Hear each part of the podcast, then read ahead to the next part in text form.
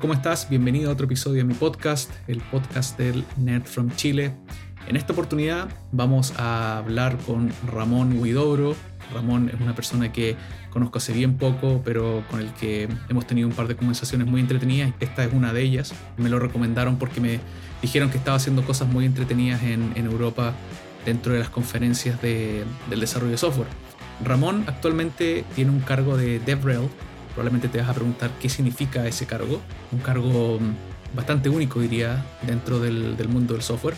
Él vive actualmente en Austria, es chileno, y en esta conversación vamos a pasar por varias cosas, desde su paso incluso por Canadá, en la Universidad aquí de Vancouver, eh, UBC, hasta cómo él empezó a aprender a programar para Mac y el lenguaje Cocoa y Objective-C.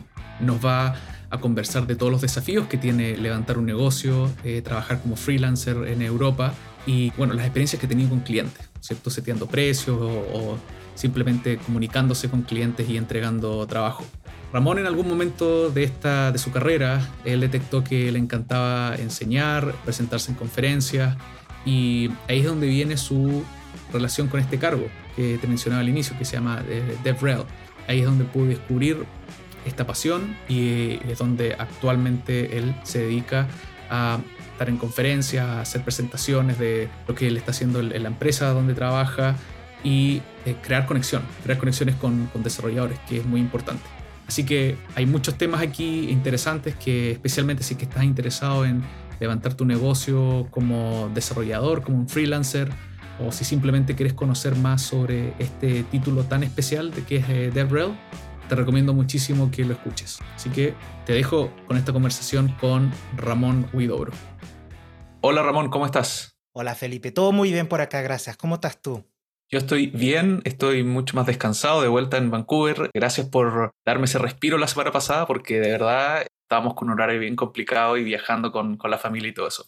No, oye, me dio mucha pena tener que interrumpirte durante tu vacación, así que qué bueno que lo movimos para cuando estuviéramos en un horario más casual. Sí, sí, sí, por supuesto. Oye, tengo, tengo hartas ganas de hablar contigo. Tu rol o tu, lo que actualmente estás haciendo a mí me, me atrae bastante porque yo actualmente trabajo en una empresa en donde esto está súper, súper eh, desconocido, inmaduro. Por lo tanto, a mí es algo que me interesa desarrollar y bueno, y conversar contigo, la verdad es que me, me, va a traer hartas ideas y, ¿no es cierto? Y, tu experiencia también creo que le puede ayudar a muchas personas que tienen esta, mm, diría, esta como curiosidad a lo mejor de, interactuar más con la comunidad, de salir afuera de su zona de confort en la empresa y yo oh, creo que les va a ayudar muchísimo. Entonces, bueno, Ramón, tú eres chileno. Yo, yo, cuando, yo cuando hablé contigo la primera vez me costó encontrar ese, ese, ese, acento tuyo, pero eres chileno y estás viviendo actualmente en Austria. ¿Hace cuánto tiempo? Bueno, ya llevo 22 años aquí, por eso no, no se me nota mucho el acento. sí, hace 22 años, wow. Y, y, me contabas antes de que era porque tu papá tuvo trabajo en, en Naciones Unidas. Así es, nos venimos aquí en el año 2000, ahí pueden calcular mi edad, debido a que mi papá se encontró pega en, en las Naciones Unidas aquí y bueno, se, pasó 10 años trabajando acá y yo terminé el colegio aquí, empecé la universidad, conocí a mi mujer, terminé quedándome. wow, sí. Y, y, en, la edad, en la edad que te fuiste, ¿Cómo, ¿Cómo, recuerdas eso, el salir, salir de Chile, el llegar a un, a un, país donde se habla, donde se habla alemán, entiendo? Sí. Aprender todo de cero, ¿cierto? Sí, fue duro, debo reconocer. Mira, yo, yo era joven, yo tenía 12 años cuando nos vinimos para acá y claro, fue, fue un ajuste fuerte. A esa edad yo tenía mis amigos en el colegio, tenía mi familia, mis primos, mis, parientes, entonces está, yo estaba acomodado. Entonces, venirme para aquí donde, donde no hablaba el idioma, donde no conocía gente, fue difícil al comienzo de reconocer. Y era mucho más estricto por aquí en ese tiempo. No es como ahora donde, mira, ha cambiado las cosas y gracias a Dios que han cambiado, porque ahora se puede uno manejarse mejor con el inglés. La gente aquí habla más inglés, pero en ese entonces todavía no, Ausher todavía no usaba el euro, o sea, hace harto. Sí. Eh, eh, había escuchado eh, hace algún tiempo, diría dentro de este año, de que, perdón, quizás un poquito más, dos años, donde, que Austria está en este, creo que es algo que está pasando en todo el mundo, este vaivén de, de moverse entre izquierda y derecha, y ahora está, entiendo que en un gobierno de más de extrema derecha o de derecha. ¿Tú me puedes contar cómo ha cambiado eso desde que tú llegaste, si lo ves ahora con esa perspectiva? Sí, no, te puedo decir que especialmente como una persona extranjera han cambiado mucho las cosas porque el, hasta actualmente el, el, que era el previo, hasta, hasta hace pronto, el previo canciller de Austria. O sea, el presidente de Austria, eh, no, el presidente es otra cosa. Tú sabes, en los países se llaman distintas cosas. Eh, el canciller de Austria era de la centro derecha y hizo una coalición con la ultraderecha y con un partido con, un, con, una ambición de controlar la inmigración. Y eso se ha presentado de, de, distintos modos aquí en Austria. Por ejemplo, meterse a la universidad, el postularse a la universidad, la matriculación es más difícil, uno tiene que hablar un idioma, un nivel de alemán más alto de lo que se tenía que hablar antes. Lo que es, por ejemplo, sacarse el, permiso de residencia, ahora está más complicado, tienes que hacer una, un examen casi igual al de, de ciudadanía. O sea, se han, se han complicado las cosas. Wow. Es, un contraste bien grande con lo que, por ejemplo, está pasando en Canadá, eh, acá en Canadá, que, es, completamente al revés. Aquí están abriendo las puertas para atraer más gente, ¿no es cierto? Han abierto posiciones, eh, especialmente después de la pandemia, para dentro de del, ámbito de la salud. Y, y, hace poco también los residentes se les puede permitir traer a sus, a sus papás por nueve meses. Entonces es, es completamente contrario a lo que está pasando allá. Sí, sí, no está dura la cosa aquí. Y bueno, yo, yo gracias a Dios tengo, tengo la experiencia de vivir aquí. Llevo, ya, mi papá se jubiló el, el 2010, o sea, ya tengo 12 años de, de experiencia con, con, lo que es la inmigración y sacarse los papeles. Entonces yo tengo esa ventaja y que, que mi mujer es austriaca. Eso me da un poquito de flexibilidad para poder ayudar a la gente que se viene para acá, ayudarlos con los papeles y todo ese lío, porque es complicado. Es complicado. Sí. Nos, reímos, nos reímos aquí. Hay un, hay un, hay un monito de, de, Asterix y Obelix donde uno, una de las cosas que tienen que hacer es ir a uno de esos edificios eh, a sacar el papel número A42 o algo así. No sé si lo, lo, conoces. No conozco el, cómic, pero no, no sé específico. Este, este, este, este dibujo animado era de los años 80 o 70, algo así. Sí. Y, y, y los mandaban de, de, un, de una ventanita al otro y, y él es igual es igual. O sea, para todo se necesita segunda opinión. E-, es, complicado, debo reconocer. Y hay que, hay que dominar el idioma. Seguro que sí. Y para la gente que está escuchando, siempre también está el otro lado, en donde uno se forma esta nube de cómo debe ser esa inmigración. creo que siempre es completamente distinto cómo lo planifica. Entonces, bueno, siempre conversar con alguien. Bueno, tú tienes la, la, la, posibilidad de tener a alguien ahí nativo que te, te, pudo guiar, pero, pero siempre es bueno conversar con, con alguien. Y cuando te moviste a, Austria y dijiste que tenías 12 años, ¿por ahí ya tenías ¿Tenías una intuición de que esto del software, la tecnología era lo tuyo o todavía no? No. o sea, yo hice clases de computación en el colegio, pero yo quería hacer algo con música o teatro o algo así. Yo me encantaba. Bueno, esto se adelanta un poco a lo que queremos hablar, pero yo soy una persona bien tímida. Pero me encanta estar en el escenario, me encanta hablar con la gente, me encanta sacarme de mi, de mi posición del confort, como dijiste tú, del confort, como dijiste tú. Y eso, eso me encanta. Entonces, pero mis papás siempre me dijeron, no, no, no, usted va a ser, usted va a ser ingeniero de algo. Entonces, cuando llegó el momento de postularme a la universidad, incluso me pasé un año en, en Vancouver, en, en, la UBC. Sí, eso, eso habíamos, habíamos conversado antes, que, que habías estado acá. ¿Y qué, qué, te pareció ese tiempo acá? me encantó, me encantó. Me la pasé bomba. Estuvo bonito, el, la gente simpática, la universidad es preciosa, tuve muchas oportunidades de aprender y... Pero debo reconocer que eh, era muy joven, era, no era joven, era inmaduro. cuando me vine. No estaba listo para estar solo. Entonces, al pasar un año, eh, decidí volverme a Austria, estar con mi familia, mis amigos, y de ahí, o sea, ahí estuve estudiando ingeniería computación. Perfecto, entonces te tomaste como una especie de, año sabático, ¿cierto? Como para eh, disfrutar la juventud, ¿cierto? Venir a... Aquí, bueno, eh, Vancouver diría que es una ciudad muy alternativa, casi hipster, ¿no es cierto? En, comparado a otra, otra ciudad, entonces fue... Y la, universidad es, hermosa, que al lado del, del océano, ¿cierto? Entonces que, le da todo ese... Esa, y, hay un bosque también. Em, entonces estudiaste, volviste a Austria, a estudiar eh, ingeniería en informática, en computación, y de ahí empezaste tu carrera y, y, y el, el, el, puesto que tienes ahora quizás no fue natural al inicio, pero ¿en qué empezaste en tu primer trabajo? Claro, te voy a dar la versión corta porque no quiero, no quiero aburrir a los, a los escuchantes, pero lo que me pasó fue que, bueno, hasta el día de hoy todavía no tengo mi título. Aquí en Austria uno se puede tomar cuanto tiempo uno quiera. Yo llevo 15 años haciendo el, el Bachelor of Science y bueno, ya di la tesis. O sea, eso ya está listo. Pero debo reconocer que no me gustaba mucho el estudio. Esto era en alemán también, que no era el idioma que yo dominaba. Y claro, me costó. Pero a medida que, que pasó eso, conocí a, a, a, mi mujer y estábamos hablando de buscarnos un apartamento, yo estaba viviendo con mis papás y de ahí se llegó el momento de, buscar un trabajo. Y en ese momento yo no tenía permiso de trabajo en Austria, entonces era más complicada la cosa. Entonces mi única alternativa era buscarme trabajo de freelancer, o sea, de independiente. Y yo tenía muy poca experiencia, pero tuve la fortuna de postularme a un puesto de un freelancer que, que un chico andaba buscando para su compañía de software Mac. Yo me acababa de comprar mi primer MacBook, entonces pensé, ah, yo puedo hacer esto. no sé, yo, como te digo, soy una persona tímida, pero no sé, sentía las ganas de poder hacerlo. Y este chico me invitó a tomarnos un... Mira, fue súper bien, nos fuimos al café Mozart, nunca me voy a olvidar. Sí.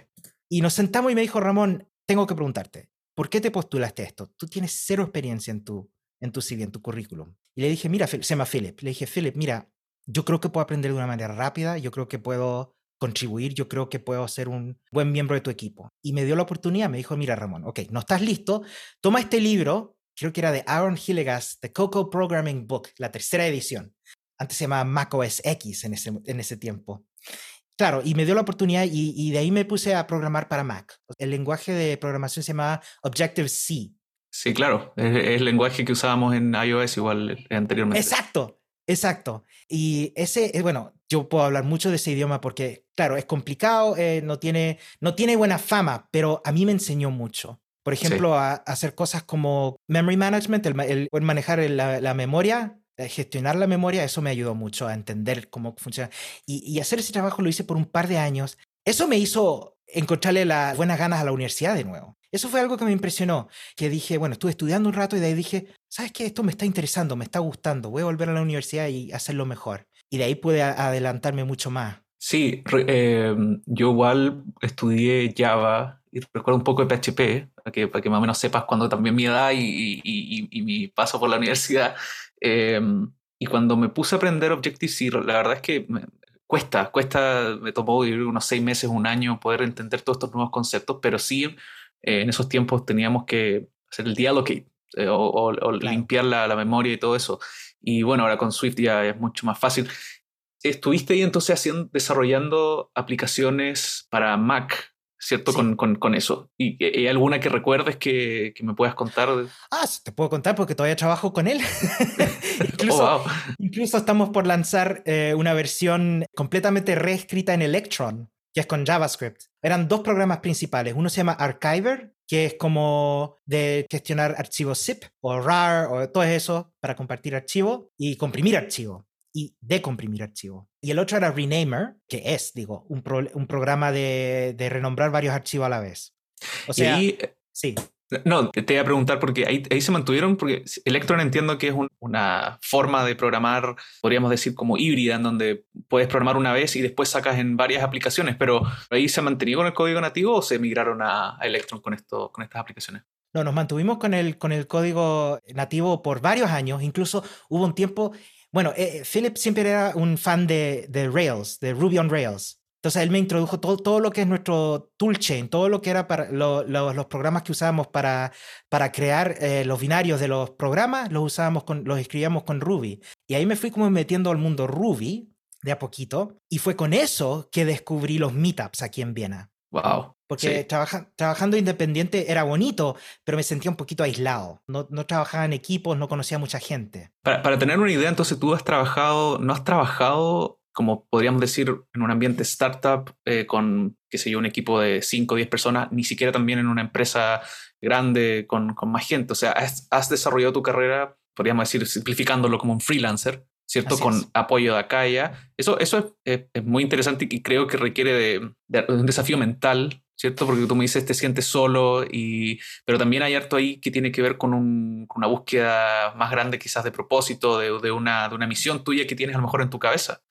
Sí, debo reconocer que tenía la fortuna de siempre tener a, a Incredible Bee, se llama la, la, la, la empresa. Siempre tuve la, la, fortuna de tenerlos a ellos como base. Entonces, nunca, el, el, el, buscar propósito era más que se me venían encima y ganaba un poquito más ese mes y macanúo.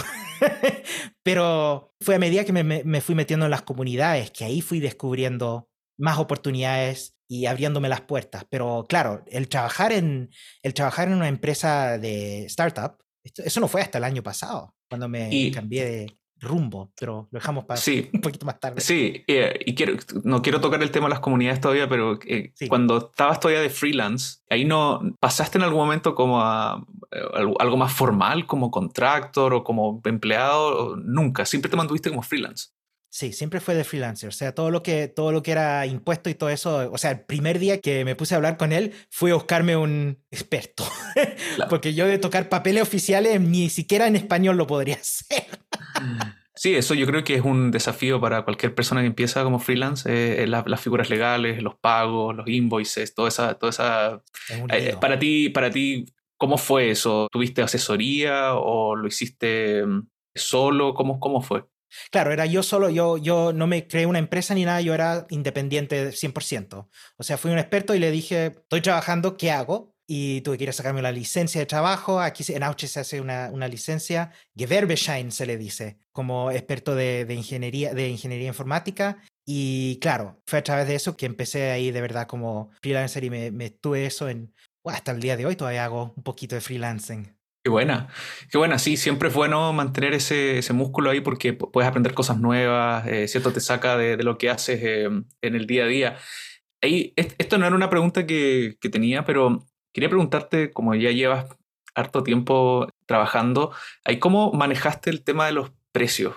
Porque el freelance, yo creo que a menos que la empresa sea muy buena o tenga un proceso interno, ¿no es cierto? No, no, te va, no te va a decir te aumento el precio cada año o cada dos años.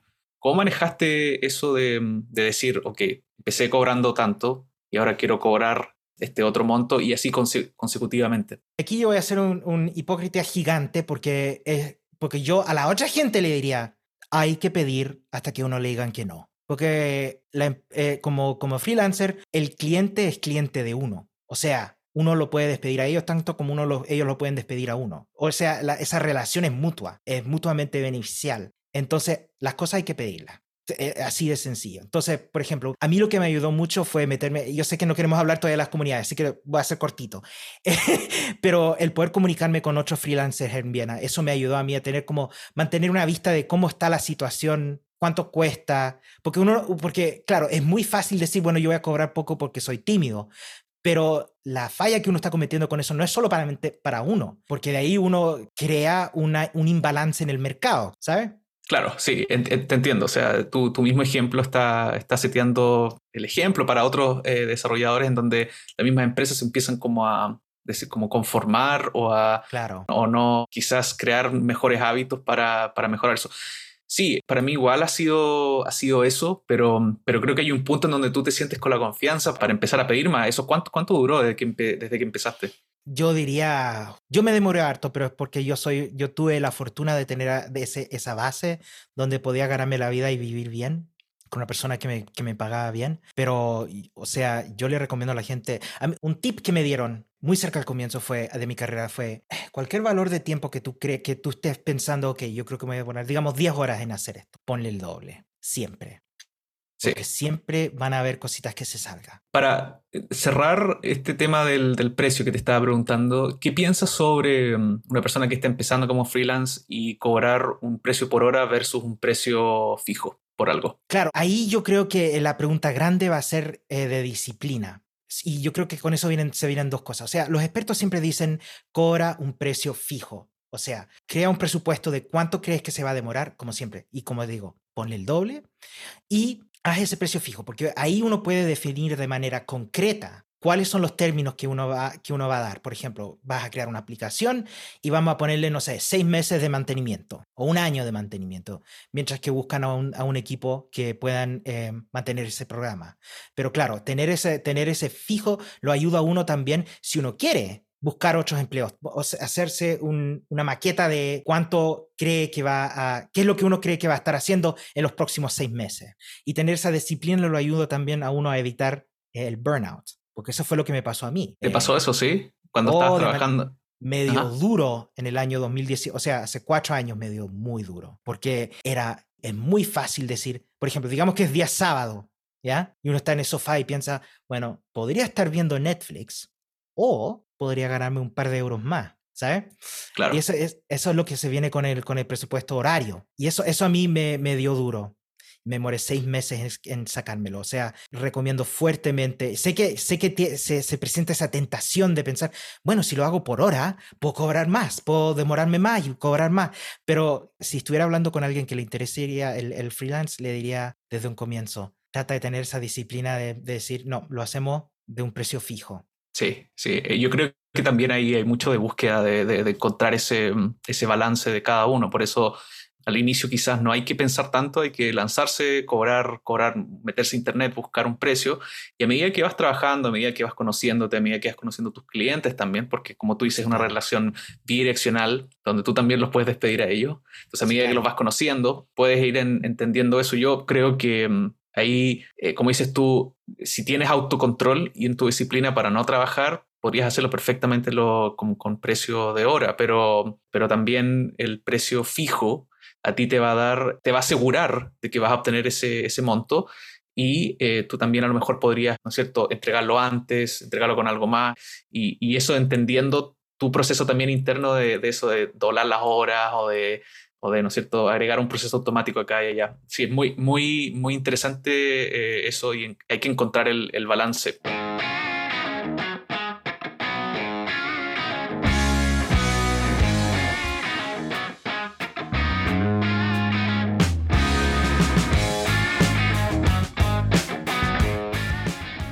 Yo, yo veo que tú tienes, para irnos ahora al tema de la comunidad, veo que tú estás participando de varias cosas y me, me, sorprende de que, que, por ejemplo, tengas cursos en, en que es esta plataforma, ¿no es cierto? Me parece mucho que es enfocada más en JavaScript que otros lenguajes, backend y frontend. Eso, ¿cómo llegaste ahí? Entiendo que ahora tienen un proceso de postulación, pero quizás antes era más por recomendación. Eh, yo creo que hasta el día de hoy es de, es de, recomendación. A mí lo que me pasó fue que esto fue el año pasado, sí, fue el año pasado.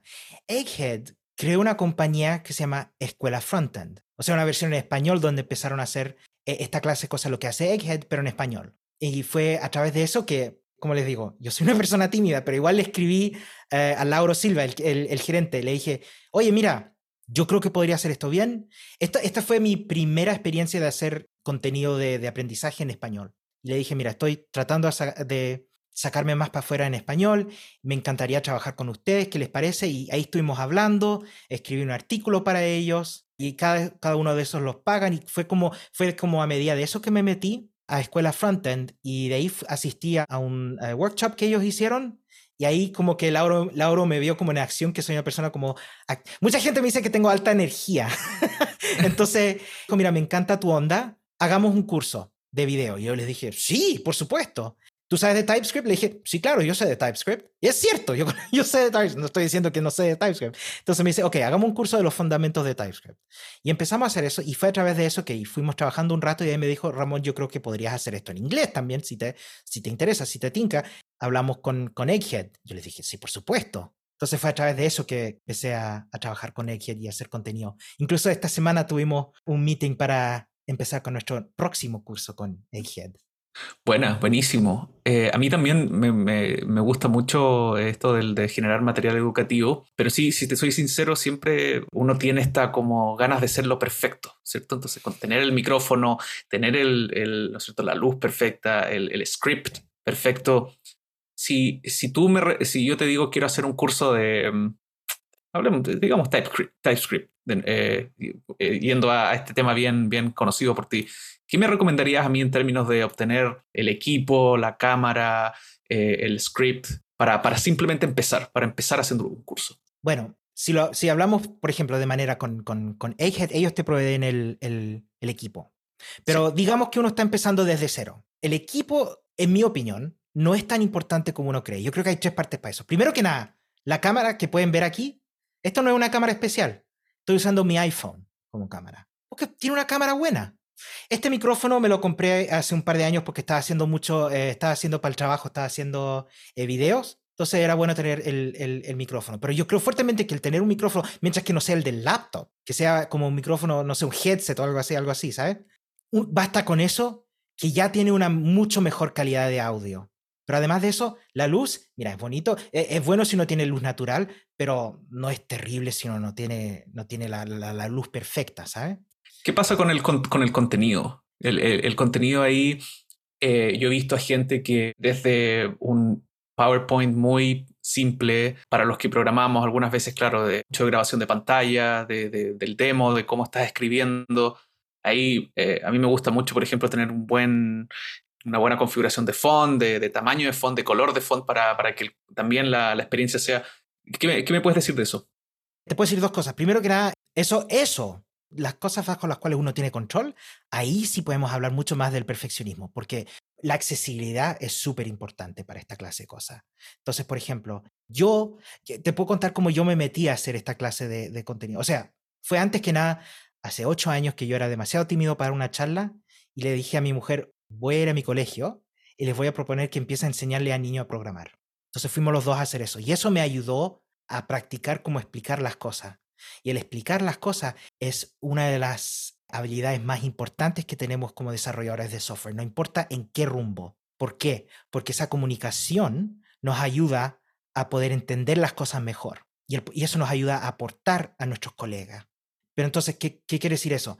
El poder presentar las cosas de una manera accesible, como digo. Como tú dijiste, el fondo, el, fondo del, del, del, editor, la letrita grande, los subtítulos, que son súper importantes, la gente. Por ejemplo, yo estoy haciendo un, bootcamp de JavaScript ahora mismo. Uno de mis aprendices es sordo. Entonces tengo que proveer esos subtítulos de alguna manera o a la otra. Es gratis, por cierto. Pero sí, e, e, es súper importante poder, esas partes, poder hacerlas mientras que sean accesibles, mientras que uno explique qué es lo que está haciendo, para, porque también hay gente que capaz que no que sea corto de vista o que no pueda ver que están usando este contenido. Entonces, ¿cómo explicar estas cosas de una manera que sean accesibles? es la parte más importante en mi opinión. El resto es práctica. Totalmente, totalmente de acuerdo. probablemente tu primer curso no va a ser el mejor, ¿cierto? Vas a, vas a, empezar a iterar y así después vas a ir mejorando. Hay un tip ahí también que no lo uso para un curso, pero sí lo uso para um, podcast, que es que hay un servicio de Amazon que se llama AWS Transcript, que te permite agarrar cualquier audio, cualquier video y te, y te lo devuelve como un subtítulo o como un JSON. Entonces eso también ayuda para los que a lo mejor dicen, tengo que contratar a una empresa o tengo que contratar a alguien para que, para que me esté escuchando segundo por segundo y también después tienes herramientas para traducir de inglés a español y, todo eso. Es un muy buen servicio, yo lo he usado, cuesta, por ejemplo, un video de una hora sale un mitad de dólar o quizás menos. Wow. Eh, es, muy, es muy asequible para, para empezar. Y sí, hay, eso de añadirle subtítulos es muy importante porque como dices tú, algunas personas no, no, lo pueden hacer. Y también con el audio, algunas veces no se entiende bien, ¿cierto?, lo que, lo que alguien está hablando. Digamos, si uno está nervioso y habla bien rápido. que me pasa a mí.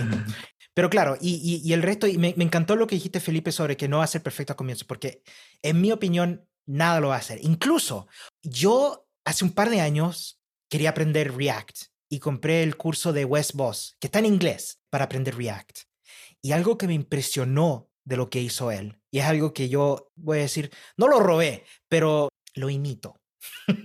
es, que, es que él deja sus errores en el video. Cuando comete un error y uno está poniendo atención y uno se pone a pensar, espérate, ¿no, ¿no hay un typo ahí? ¿No será que escribió algo mal? Y de ahí llega y el programa explota y él dice, ah, no, veamos cómo arreglarlo. Y, y se, pasa, se pasa un ratito mostrándonos cómo él arregla esos problemas porque yo creo que son las partes más esenciales, especialmente para la gente que, que es novata de programa, que está empezando con la programación, demostrarles que uno como senior no hace todo perfecto, que no se sabe todo de memoria, que nuestras mejores habilidades es mirar la documentación, eh, hablar con otra gente, pedir ayuda. Uh, pedir ayuda es una habilidad tan esencial del día al día de, como un de una persona que hace programación. Y todo eso me cambió la vida. Sí, muy bien, muy bien con esto de, lo, de los cursos. Me, me parece.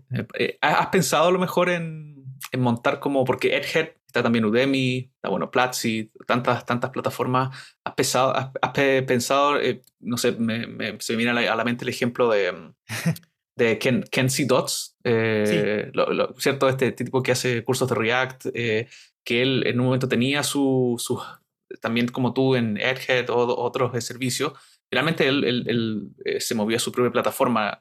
¿Has pensado en eso tú también? Capaz que sí, pero la verdad es que estoy recién empezando con esto. O sea, yo, eh, este curso de fundamentos de TypeScript, estoy recién empezando a grabarlo. El de de igual. Estos bootcamps los hago de manera independiente en colaboración con, con Class Central y Free Code Camp. Eso es completamente gratis. O sea, capaz que en el futuro que me, mueva, que me mueva una, eh, a, un, a, una posición donde haga más enseñanza, perfecto, me encantaría. Pero yo creo que para empezar, para mí lo más importante es poder proveer ese contenido, especialmente de manera accesible. Sí, súper. ¿Qué te parece si nos movemos a hablar de, tu, de, este cargo de Developer Advocate eh, o de Developer Relationships que, que, tienes? Esto para los que nos están escuchando, yo creo que, que es un, un, cargo que no se escucha frecuentemente. Y como decía al inicio, no todas las empresas lo tienen desarrollado, pero creo que es importantísimo. Y creo que es importante por varias razones. Primero, por, por exponer algunas veces la cultura de ingeniería que tiene una empresa. A lo mejor si desarrollan alguna librería, ir a, hablar sobre la librería o el framework. Y finalmente ayuda mucho, creo yo, para um, atraer talento también hacia, hacia una empresa, porque así la gente puede saber cómo trabajan y, eventualmente trabajar para esa empresa. ¿Tú desde cuándo más o menos eh, descubriste que esto, esto podía ser lo tuyo? Uh, yo creo, bueno, ah, para mí empezó en el año 2014, no, 2015, cuando fui, di mi primera charla de conferencia. Y eso fue en Salzburgo, que di una charla sobre cómo, cómo enseñarle a los niños a programar. Me mejoró como programador. Y fue ahí donde, donde descubrí que, esa, que esa, esas ganas de, compartir, de, de llevarme bien con la gente y de, y de poder charlar y, y, aprender del uno del otro, eso a mí fue como que me prendió una luz y como que me cambió la vida, porque de ahí fui descubriendo que la gente, en, e, ese tiempo, el puesto más común se llamaba Developer Evangelist, que era gente que, cuyo puesto era enseñarle a la gente cómo funcionan los, las herramientas de desarrollo que uno usa perdón, eh, que uno crea como compañía y poder ayudarles a que tengan éxito con esa herramienta. Y fue de ahí que, que, que, fui descubriendo ese mundo de, de, Developer Relations, relaciones desarrolladores o DevRel, como se le dice. Y fue desde ahí que lo fui descubriendo de a poco y llegó un momento en el año 2019 donde yo era miembro de una comunidad, de, de, un, de un programa que se llamaba Mozilla Tech Speakers que era un grupo de Mozilla, los creadores de Firefox, que lo, aportaban a uno a dar charlas a, través del mundo. Y fue de ahí que fui conociendo a más gente de Vrel y dije, dije una vez, ¿sabes qué? Voy a poner en mi currículum, porque yo llevaba mucho tiempo organizando meetups, haciendo workshops para gente subrepresentada, Rails Girls, hacía, trabajaba con Rails Girls Summer of Code, o sea, hacía hartas cosas de comunidad que me fui dando cuenta que esto podía ser para mí. Esto lo hacía en mi tiempo libre, por cierto, gratis como voluntario, me encantaba. Y ah, me encanta hasta el día de hoy, todavía lo hago. Y lo puse en mi currículum y de ahí una amiga mía, Jessica, me dijo, eh, Ramón, vi que quieres hacer DevRel. Yo tengo un puesto donde yo no quiero trabajar jornada completa. ¿Quieres que lo dividamos entre los dos? Y ella, ella esta era una persona, Jessica Rose, ella va mucho tiempo en DevRel. Y le dije que sí, que, por supuesto. Y esto fue el año pasado que finalmente me, me, me saqué ese puesto en una, en una startup. Y fue increíble.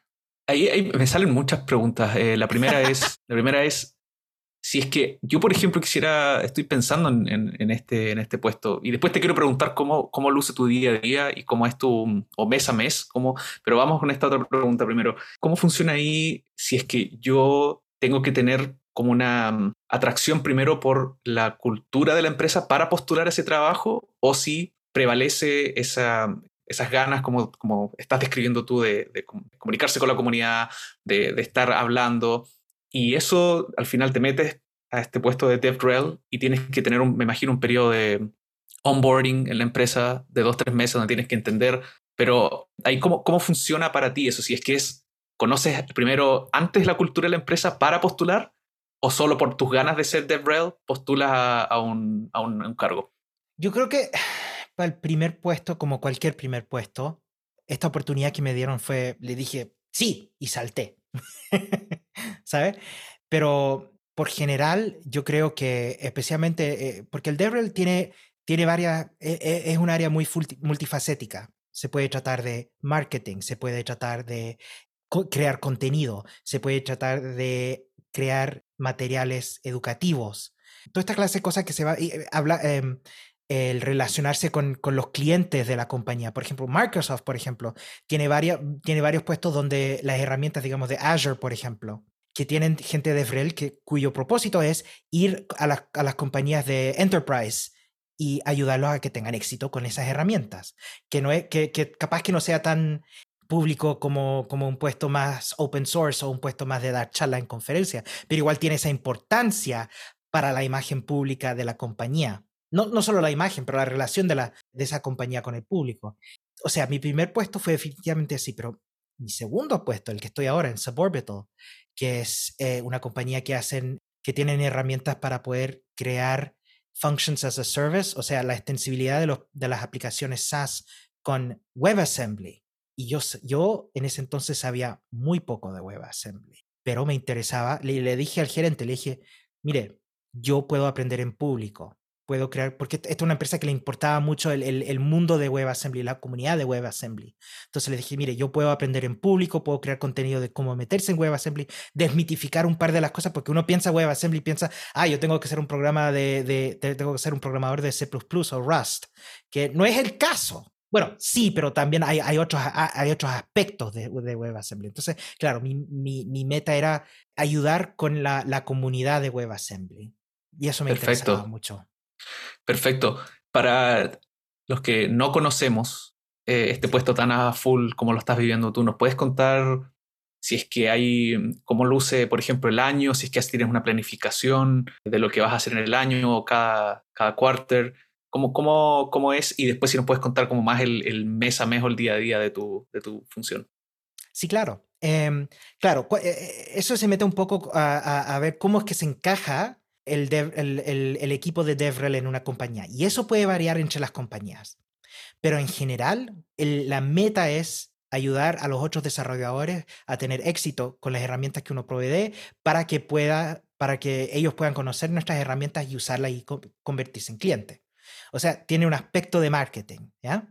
Pero claro, esas metas varían un poco. Entonces, por ejemplo, algunas compañías se van a enfocar más en el crear contenido educativo, como Twilio, que tienen esta plataforma Twilio Quest, que se trata de enseñarle a la gente a programar. Que claro, ahí está el nombre, ¿no? Twilio. Entonces, a, través de eso la gente va conociendo a Twilio. O capaz que, por ejemplo, uno va planificando el año de ir a, ir a eventos, ser sponsor de, de eventos, ir a estar en el sponsor booth, eh, la cajita esa del, del, del, sponsor y conocer a los desarrolladores, hacerles preguntas, eh, que llenen formularios para, para, que se puedan mantener en contacto y todo eso. Eso es parte del trabajo de Ebrel también. O sea, es de vista alta es esa relación con los desarrolladores. A ti, bueno, me imagino, estás ahí en, podríamos decir, en el centro de Europa, casi. Sí. Eh, te mueves, me imagino que te mueves en conferencias, en, eh, en o, o, a lo mejor también cómo funciona para ti el trabajo remoto con, con esto. ¿Puedes moverte a cualquier parte también? Ah, sí, sí, no, es una excelente pregunta. Claro, como, como eh, la compañía está basada, creo que, no sé si es en Canadá o en, o Estados Unidos, uno de los dos. Pero claro, como, como, como trabajo remoto estamos todos contratados de, a través de, una compañía como Remote Deal o algo así. Y estamos en todas partes. O sea, yo soy el que, creo que soy yo, no, un, un colega mío que está en Estonia, que está más al este. Y al otro lado tenemos una colega que está en Berkeley, en Estados Unidos. O sea, entre los dos tenemos gente de, de todas partes, trabajando de manera remota y asíncrona. Claro, o sea, eh, no es necesario estar con, eh, en el mismo tiempo trabajando, sino que ahí eh, los mensajes pueden ser respondidos a cualquier hora.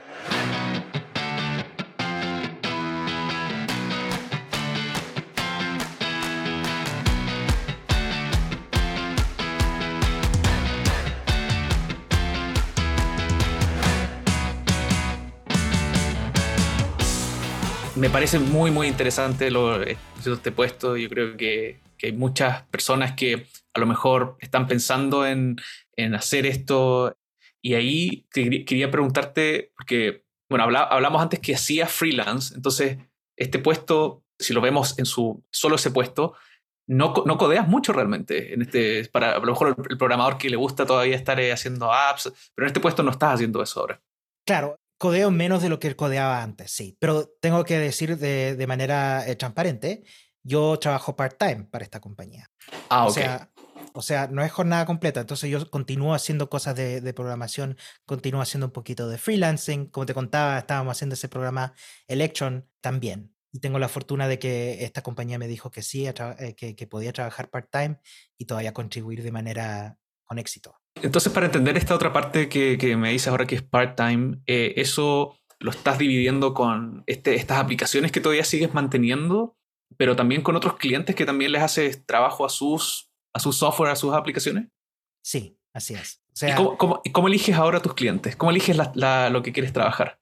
Ahora. Bueno, ah, bueno, ahora que tengo ese, ese, trabajo part-time, puedo tener un puedo, puedo, ser un poquito más, no, no exigente, pero también puedo escoger con más habilidad qué es lo que quiero hacer, lo que me interesa más, ¿sabes? Entonces, por ejemplo, estoy haciendo trabajo con React Native, estoy trabajando con, con Electron, estoy trabajando con Ruby on Rails. Y claro, eh, y escogerlos de manera, también puedo hacer trabajo, por ejemplo, de, de DevRel, hago consultoría de DevRel, o sea, ayudar a las compañías a crear estrategias de DevRel para que puedan eh, asociarse mejor con, con, los desarrolladores y que, para que puedan eh, encontrar a, gente de DevRel para contratar a sus compañías. Es como una parte, como una, como es un starter package de, de DevRel para, para los startups. Y ahí, em, ¿eso todo lo estás haciendo al mismo tiempo? Porque me, me, em, me preguntaba por el, el context eh, switching, ¿cierto? Que de React Native a Ruby on Rails a, Electron son, como podríamos decir, tres plataformas distintas. Ahí, ¿cómo, ¿Cómo manejas eso? Bueno, a mí lo que me, me, ayudó mucho del hacer el freelancing fue que me ayudó a, a, a, tener esa flexibilidad y a mí me gusta mucho aprender. Entonces, tener esos momentos de incomodidad donde uno dice, ¿qué? ¿Cómo es que uno echa a andar este programa? ¿O cómo, ¿Por qué no funciona esto? Estarse perdido. Eso es algo que yo manejo bien, yo diría. El context switching es difícil y eso puede también llevarlo uno al burnout, o sea, hay que tener cuidado con eso. Eso fue lo que me llevó al burnout en el año 2018. Pero claro, es entender y ser exigente con el tiempo de uno. Yo uso mi calendario de manera extremadamente estricta para decir, ok, por ejemplo, yo como trabajo part-time, trabajo de las 11 hasta las 6 de la tarde de lunes a jueves. Entre eso puedo trabajar en otras cositas, pero no tanto. ¿eh? digamos, por ejemplo, las mañanas las dedico para, para hacer mi trabajo. Los viernes los dedico para hacer mi trabajo freelance. Y lo divido de tal modo. Sí, qué importante también eso. Podríamos hablar, ¿cierto? Otra hora de, de, cómo podemos, eh, de cómo hay que ser muy respetuoso con esos tiempos. Y a mí, en mis tiempos de freelance, me pasaba también de mm, no responder a un mensaje en el supuestamente tiempo que no estás trabajando para esa empresa. Tú dices, claro, puedo trabajar en la mañana de, de 9 a 1, pero ¿qué pasa si el mensaje llega a las 3? Eh, entonces, pues, si no respondo, puedo como generar esa inquietud o, nerviosismo y mm, hay que ser, sí, muy ordenado y estricto, pero eso yo creo que se va ganando también con la, con la experiencia. Sí, con la experiencia, con la, auto, con la autoconfianza y siendo comunicativo. O sea, por ejemplo, si alguien me escribe y me dice, Ramón, está pasando algo, y le digo, oye, disculpe, estoy en mi, estoy en mi trabajo, em, le respondo a las, a las 6 de la tarde. Y responder a las 6 de la tarde. Y responder a las 6. Sí, sí, sí. Claro. No, eh, claro. claro. E, e, ese aspecto de comunicación, porque al, fin y al cabo somos todos seres humanos, a todos, todos tenemos cositas que nos pasan. Y si no, y si, y si no puedo escribir, le digo, oiga, disculpe, sabes que tengo que, se me había olvidado que iba a salir a comer con mi mujer, eh, quedamos para hablar, eh, te, te llamo mañana. Perfecto. Perfecto. Bueno, hemos pasado casi una hora hablando. Eh, lo he pasado súper bien. Gracias por contarme todo, tu, todo tu, tu, experiencia. Y quisiera mm, terminar preguntándote un par, de, un par de preguntas. La primera es, ¿por qué, por qué crees tú que, mm, que, es importante que las empresas apuesten por, la, por las comunidades, eh, que apuesten por, eh, también podríamos decir por el open source, pero apostar por, ¿no es cierto?, por las conferencias, el open source, por a lo mejor estos cargos que son más de, ¿no es cierto?, de, de, de DevRel o de Advocate que se comunican con estas.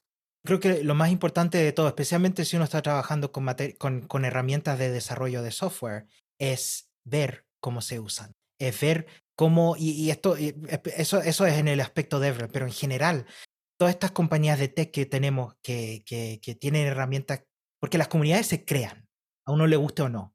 Si no es por uno, entonces por, es, por, es por la gente que se, que se organiza eh, de manera independiente. Y lo podemos ver en el Internet a través de varias partes, en las redes sociales o en las otras plataformas, que la, que la gente se auto-organiza. Entonces, el poder ver, el poder estar ahí y ver cómo es que la gente lo usa, cómo, qué es lo que uno puede hacer mejor, cuáles son las partes que uno puede aportar a la gente.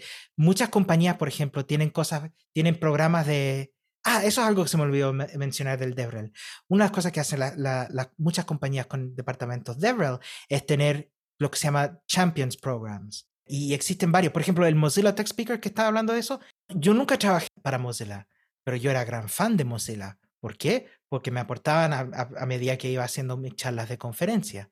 Y existen los Microsoft MVP, los Google GDE, los, eh, los Alt Zero Ambassadors y esta clase de, de estos programas donde uno se le acerca a la comunidad y le dice, oiga, le damos este badge of honor.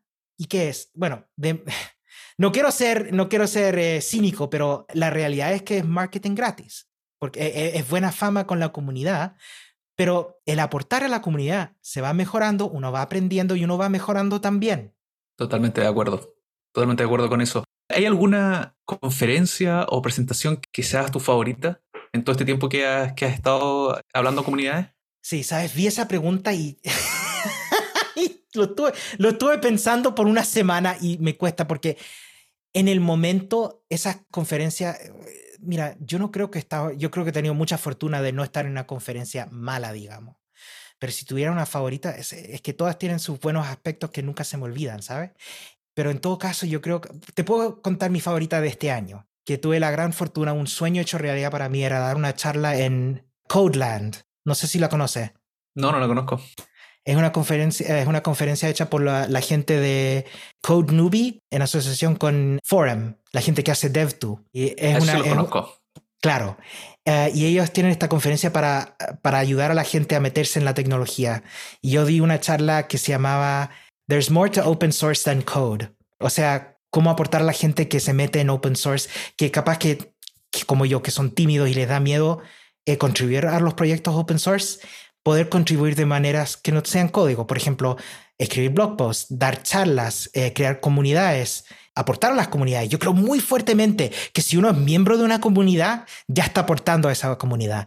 Eh, se puede decir que ya está uno haciendo trabajo DevRel como tener el primer, eh, el primer pie adentro de la comunidad, sí. Después ya solo queda aportar o, crear o hacer más cosas.